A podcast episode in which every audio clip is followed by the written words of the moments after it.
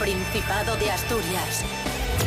En directo para el mundo entero.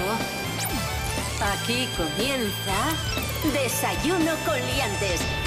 Su amigo y vecino, David Rionda.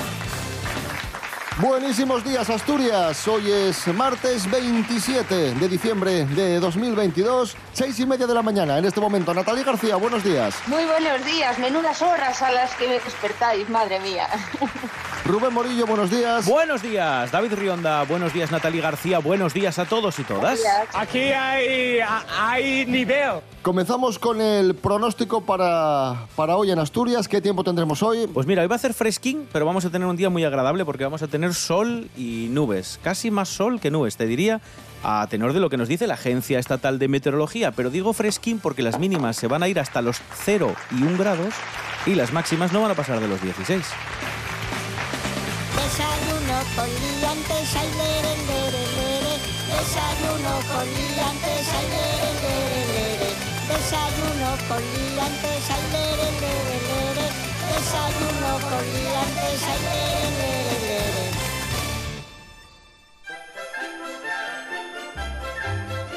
¡Feliz Navidad, amigos, amigas! ¡Ho, ho, ho! ¿Qué tal habéis pasado la Nochebuena? Contadme, ¿cómo, cómo habéis cenado? ¿Qué tal la Navidad? ¿Qué tal todo? ¿Os trajo mucho Papá Noel? Venga, venga, contadme, por favor. Mm, ahí va. Pues bien, yo en plan familiar, muy tranquilín, como bueno, ya sabéis, es una noche así bastante relajada, por lo menos eh, en mi familia siempre, siempre es así esa, esa fecha.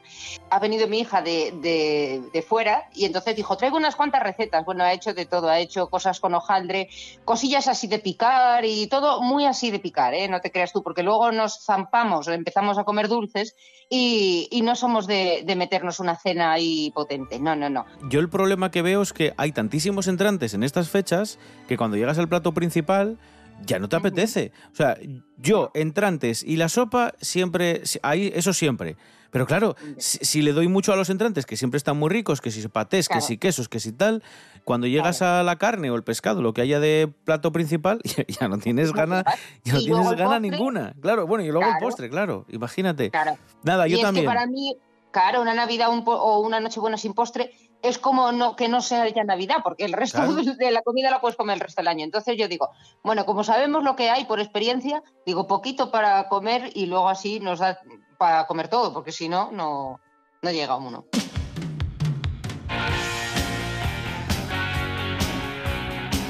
En fin, bueno, disertando, aquí estábamos disertando sobre la Nochebuena y la Navidad. Nos quedan todavía muchas eh, jornadas por delante de farturas y de, y de comidas y cenas en familia.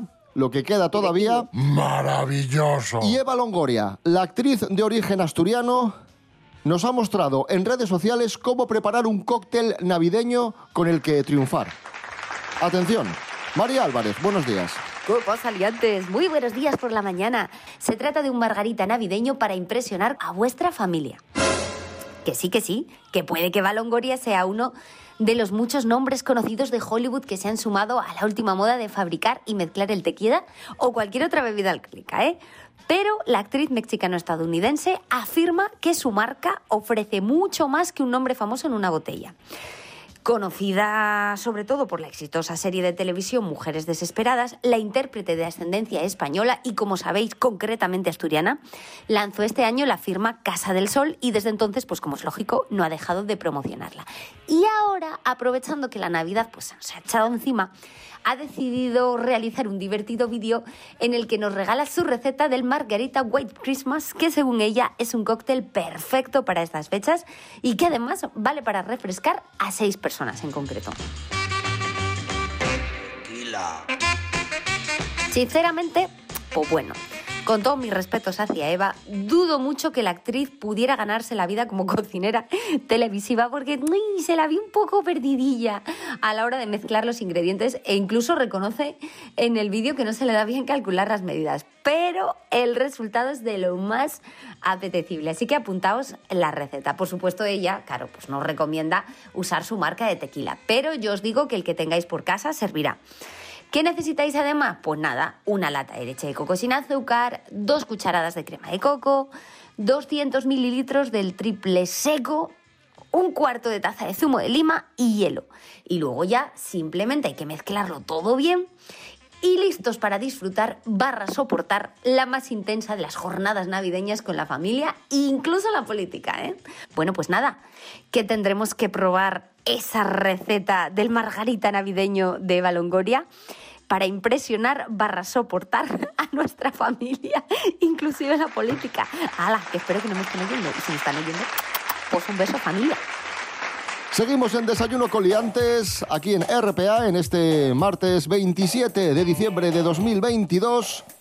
Bien, Victoria Federica, Vicky Fede, la hija de la infanta Elena, ha felicitado a su madre por su cumpleaños. El otro día la infanta Elena cumplió 59 años y Vicky Fede, Victoria Federica, dedicó un bonito mensaje en redes sociales a su mamá.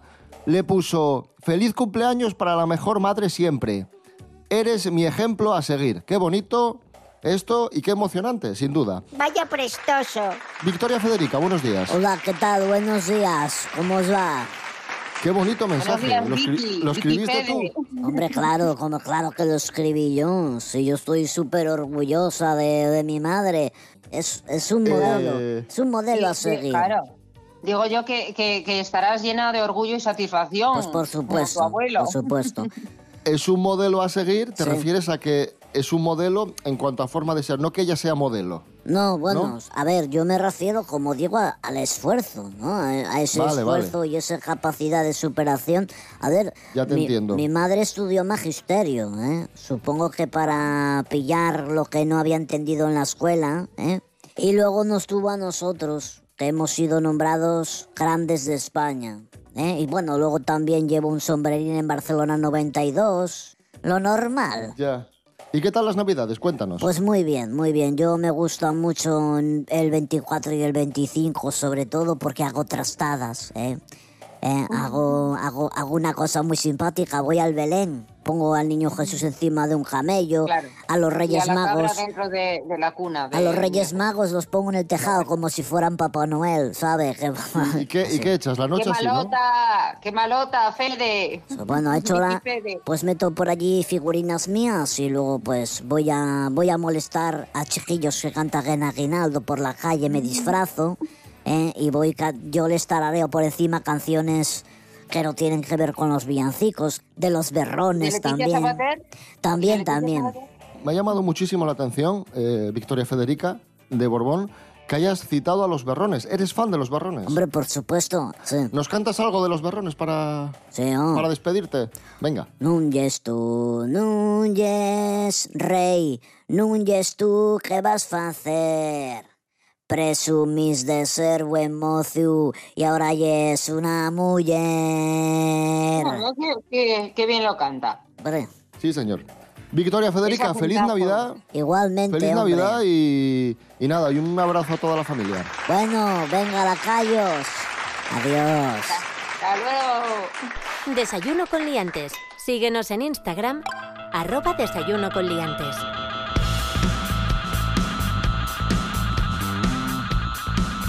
Continuamos, esto es Desayuno Coliantes en RPA, la radio del Principado de Asturias. Hoy es martes 27 de diciembre. Asturias tendrá en abril vuelos directos con Múnich y Frankfurt. Oh, Nos yeah. Jorge Aldeitu, buenos días. Muy buenos días, liantes. No sé si estáis haciendo ya los propósitos para el 2023, que nada llegamos ese año. Y claro, normalmente cuando se acerca fin de año, pues nos marcamos ir más al gimnasio, beber menos, viajar más. Pues a esto último os voy a decir una buena noticia y es que nuestro aeropuerto de Asturias va a tener una nueva línea directa con dos grandes ciudades que son Frankfurt y Múnich. Y es que se ha llegado a un acuerdo con una nueva compañía que va a empezar a volar el 23 de abril de 2023.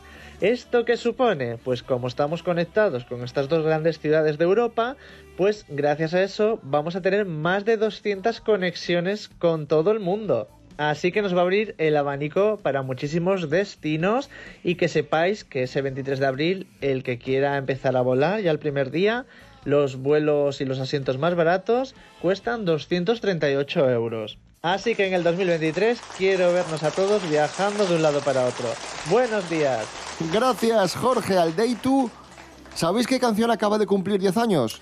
Sorpréndenos. Eh, no, ni idea. A ver, una pista. Es que hay fue la primera canción, fue la primera canción en alcanzar las mil reproducciones en YouTube. Las mil millones de reproducciones, perdón. Eh, Madonna, o una de Madonna, seguro, de las últimas así de No. Madonna. Uy. Fue el baile del caballo, el Gangnam Style. Ah, ostras. ¡Oh! ¡Ostras! ¿Os acordáis, no? verdad. Up, ut, ut, ut, ut, una gana style, aquel, ¿no? El que salía con Sí, la un- chaqueta de brillantina. Sí, y Un rapero surcoreano. Eso Era un rapero surcoreano. Era- ah, vale, yo pensé pues- que era chino. Vale, vale, era coreano. Sí, sí, sí, Vale. sí. Pues acaban de cumplir 10 años de esa canción, que como digo fue la primera en alcanzar las mil millones de reproducciones en, en YouTube. Vamos a escuchar el Gangnam Style. ¿Qué recuerdos? Y a bailarlo todos en casa. A estas Madre horas. mía. Menudo salto.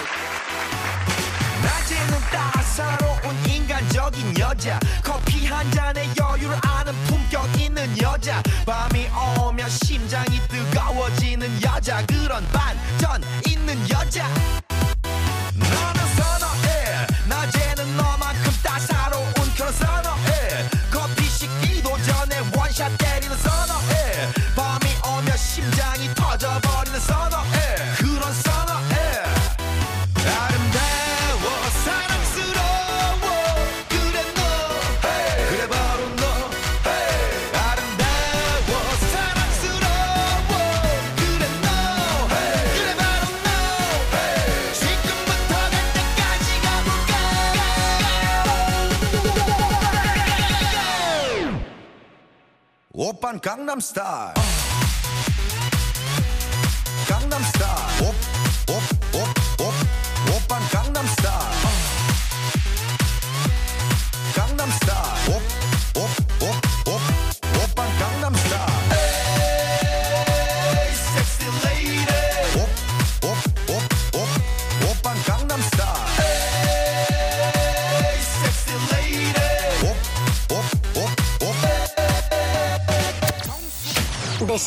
Con liantes.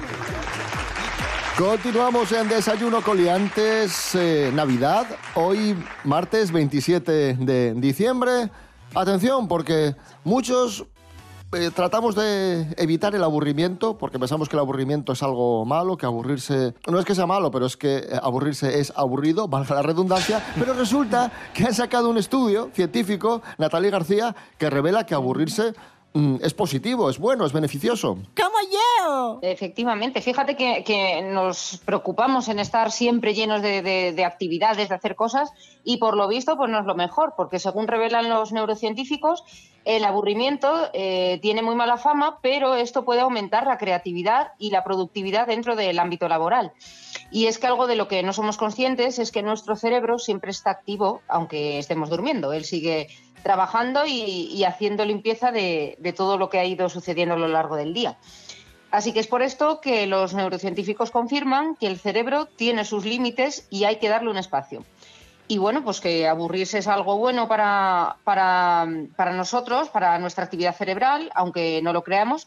Y hay que dejar a un lado ese mm, ritmo cotidiano y dedicarnos un rato a nosotros mismos, a relajarnos y a disfrutar pues, de, vivir en el momento.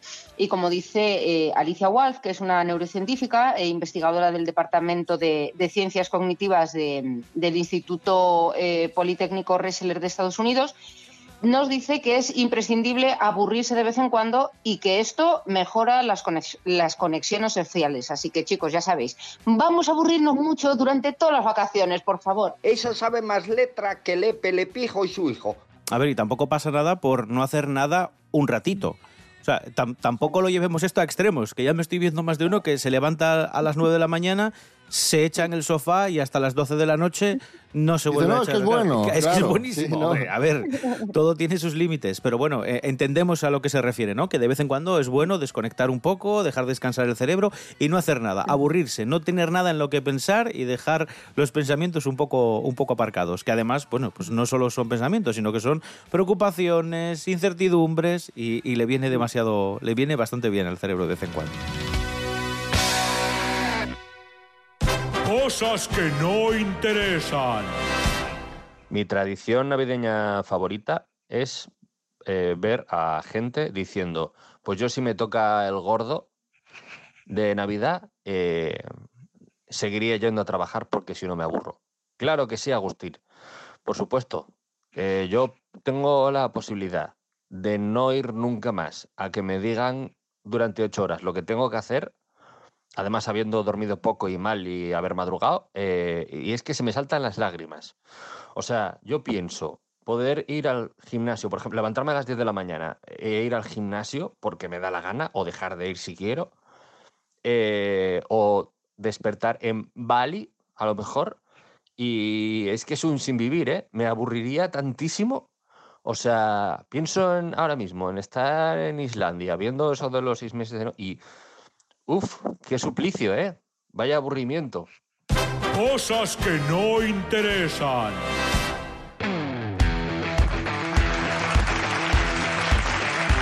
Y continuamos hablando del aburrimiento en Desayuno Coliantes. Hemos, una, hemos hecho una encuesta en redes sociales, hemos publicado una encuesta, arroba Desayuno Coliantes, si nos queréis seguir. Os hemos preguntado por la cosa más aburrida del mundo. ¿Qué es lo más aburrido para ti? Y tenemos varias respuestas. A ver, vamos allá. con ellas. Venga, venga. Vamos allá.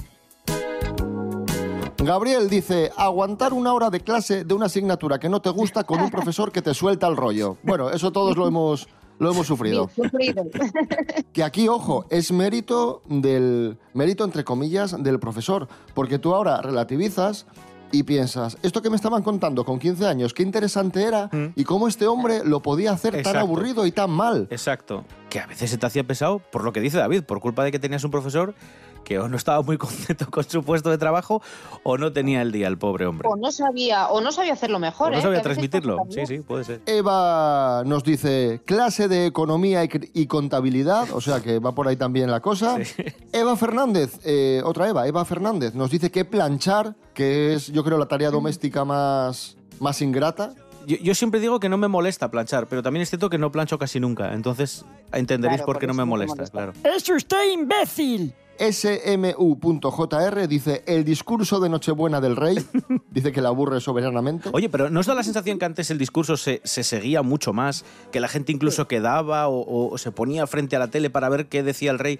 Y últimamente ya la gente lo tiene, "Eh, está ahí de fondo, si es que lo Pero pones. que no lo mismo. No, no, no, no, No, se le toma tanto en cuenta, ¿no? Me parece a mí. No.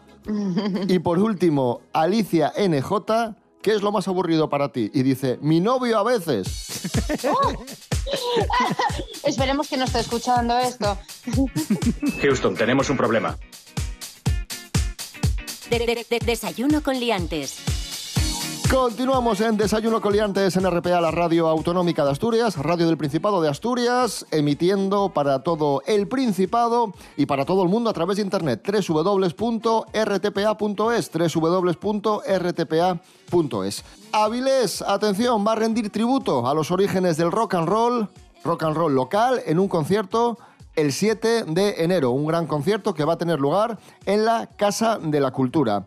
Un espectáculo para conmemorar los 40 años de la creación de los primeros grupos de rock en la ciudad y van a participar clásicos como Los Linces o Fe de Ratas y agrupaciones más actuales como Alexandra Ingray.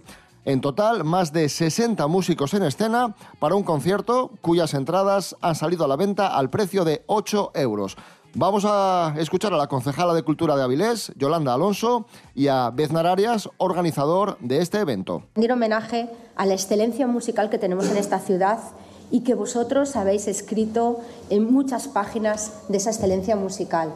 Y nos apetecía mucho rendir homenaje a todo ese esfuerzo, a vuestro talento y en una gran fiesta como es la, la música, ¿no? Vamos a lograr que estéis como 60, 69 músicos de casi cinco décadas eh, tocando.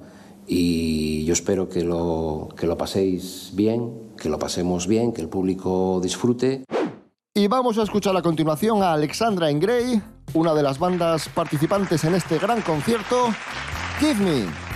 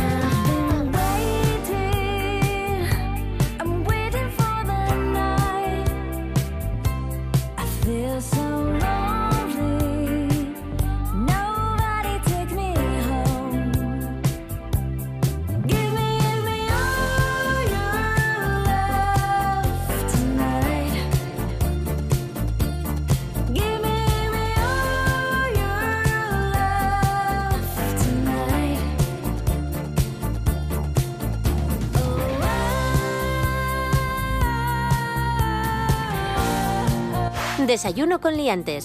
Síguenos en Instagram, arroba desayuno con liantes. Seguimos en Desayuno con Liantes en RPA, la radio autonómica, en este martes 27. Atención, titular, esto no es broma, ¿eh? Un abuelo francés acude a urgencias con un proyectil de la Primera Guerra Mundial clavado, clavado en el ano.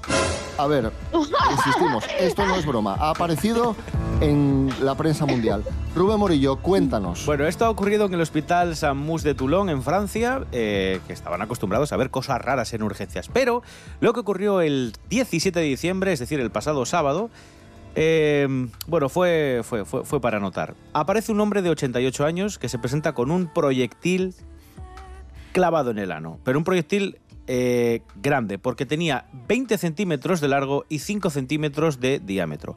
Estaba desactivado y no podía explotar, pero aún así el hospital decidió por precaución desalojar el establecimiento y llamar a las autoridades policiales, a los TEDx, ¿no? que acudieron a neutralizar los explosivos. Según eh, confirma el citado medio que nos da a conocer esta noticia, este objeto extraído del ano del octogenario se trataba de un, y lo digo así, caparazón de colección de la Primera Guerra Mundial ofrecido a los Poilus, ¿vale? Pues claro que sí. Este abuelo iban a robar. fue llevado a Sí, quirófano, los médicos le sacaron el proyectil y se encuentra bien y su vida no corre riesgo, pero consiguió desalojar a todo el, el hospital. Es una bomba de noticia esto, ¿eh?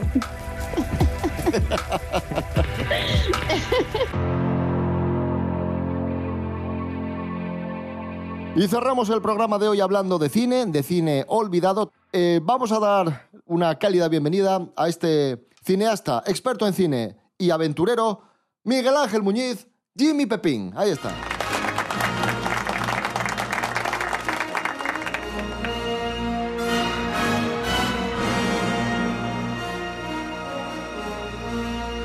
Hoy en Celuloide Maltratado recuperamos una película española que tiene 20 años, año 2002, Pacto de Brujas.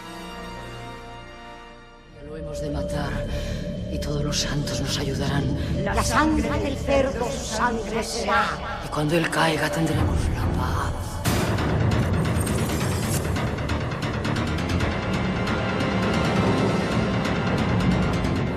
Miguel Ángel Muñiz, muy buenas. Buenas, hombre, ¿qué tal? ¿Cómo estáis? Pacto de Brujas, interpretada entre otros por Ramón Langa, Carlos Sobera, eh, Agustín González, etcétera, etcétera. Y una película de terror española. ¿Qué, qué es esto? Pues es un poco un, un paso más en, en esta especie de revival del, del cine de terror que hubo en España en la horquilla, digamos, de finales de los 90 y primeros 2000, ¿no? Pues Otuno Negro, El Arte de Morir, eh, más de mil cámaras venan por tu seguridad, todo esto, ¿no? Y en este caso, bueno, se sale un poco de este tipo de pelis en cuanto a que es un terror, digamos, más de los 70, más de las películas que hacían en los 70, que hacía, por ejemplo, Jacinto Molina y, y esta gente, porque está el tema del- de, las brujas, ¿no? Y también es un terror rural. Y en este caso, bueno, pues es una película protagonizada por gente pa- para mí rara, no lo hacen mal, ¿eh? pero es un reparto rarísimo para mí, porque Ramón Langa y Carlos Sobera es una pareja que no, yo nunca me lo hubiera esperado, la verdad. Y uno hace de, de, un, de un psiquiatra, de, un, doctor, y el otro hace de un tío de la Guardia Civil, un jefe de la Guardia Civil, ¿no? Carlos Sobera. Y esto, bueno, pues transcurre eso, en, en una pequeña población eh, donde allí aparecen una serie de cadáveres, ¿no? De señoras y aparecen pues, con tiros y demás y hay como ciertos elementos como ritualísticos y demás y entonces hay una sobreviviente, ¿no? Que es eh, Bárbara Elorrieta, que es la hija del director de Javier Elorrieta y lo que tratan es de sonsacar a esta, a esta mujer, a esta chica, a través de este doctor, eh, este psicólogo, eh, doctor de Gras, este que hace Ramón Langa, intentan averiguar qué fue lo que pasó, eh, de- o sea, por qué hubo esta gente muerta, quién es el responsable y demás. Y bueno, pues en este caso, ya te digo, la trama gira un poco en torno a estas investigaciones y hay también como una temática de brujería, de, rituales, algún elemento un poco sobrenatural, también temas un poco de enfrentamientos familiares, un poco al estilo Romeo y Julieta, entre comillas, ¿no? Pero así en plan macabro. Y bueno, a ver, la verdad que la película está bastante bien. es un ejemplo, yo creo, de un cine español de género bastante respetable, porque a nivel interpretativo es bastante solvente. Luego el tono, aunque tiene algún momento así más de comedia, más costumbrista, vamos a decir, realmente es bastante serio. Y luego tiene una atmósfera, una ambientación bastante lograda. A ver, Javier, Lorri- Javier Elorrieta era un tipo que, bueno, que estaba más o menos bregado en este tipo de películas y, yo creo que ahí saca un poco a relucir su, su estilo, su capacidad. Y bueno, toda la ambientación, por ejemplo, siempre pues lloviendo, muchas escenas de noche. Eh, no hace mucho hincapié en el tema sobrenatural en plan que puede ser ridículo, sino lo que hace es como enfrentarlo, ¿no? Un poco con como diferentes visiones, digamos, de esto pudo haber pasado porque este tipo estaba loco y entonces perdió el juicio y ya está, o puede haber una serie de elementos sobrenaturales que expliquen, y de brujería y demás, que expliquen lo que pasó, ¿no? Y está un poco, durante cierta parte de la película, está como contraponiendo mm, las dos realidades, en. Será una... ¿Será todo, digamos, algo hecho por unos tarados o realmente hay una fuerza sobrenatural, un- un- una brujería ahí que, que obliga a los protagonistas a hacer cosas contra su voluntad, ¿no? Y los vuelve locos. Pues ahí está, Pacto de Brujas, película que recuperamos hoy, año 2003, película de terror, con Ramón Langa y Carlos Sobera, de Javier Elorrieta. Miguel Ángel Muñiz, gracias. Venga, chao.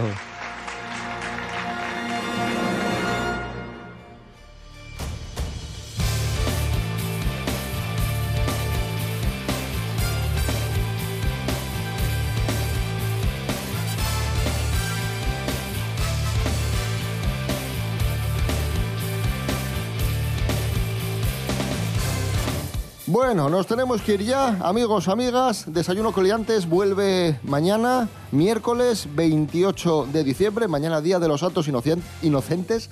Atención. Y nada, y ya sabéis que nos podéis seguir en redes sociales, tanto en Facebook como en Instagram. Y si no sois madrugadores, podéis escuchar los programas en www.rtpa.es, radio a la carta. Rubén Morillo. David Rionda. Hasta mañana. Hasta mañana. Natalie García, muchísimas gracias. Estamos en contacto Gracias a y feliz Navidad. Igualmente, un beso muy fuerte.